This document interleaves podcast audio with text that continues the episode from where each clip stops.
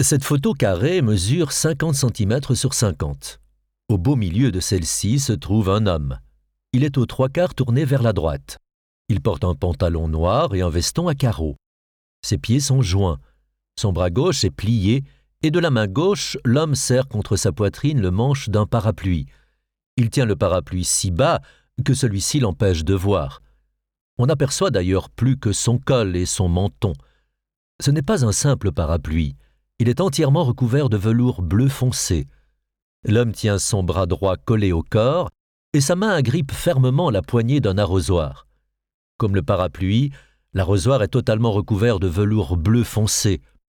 L'homme se tient sur un quai le long de la Meuse, près d'un pont dont une partie est visible à gauche dans l'image.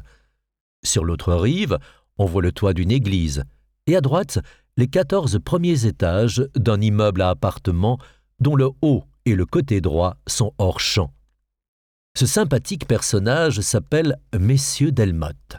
Il est l'alter ego de l'artiste. Delmotte est un dandy qui fait des choses absurdes et futiles que l'artiste photographie ou filme en vidéo. Quelles sont en réalité les intentions de ce personnage qui porte un parapluie et un arrosoir en velours? Parce que, quand on regarde le ciel, il est gris et menaçant, comme s'il allait bientôt pleuvoir. Et dans ce cas, le parapluie en velours ne servira pas à grand-chose au dandy.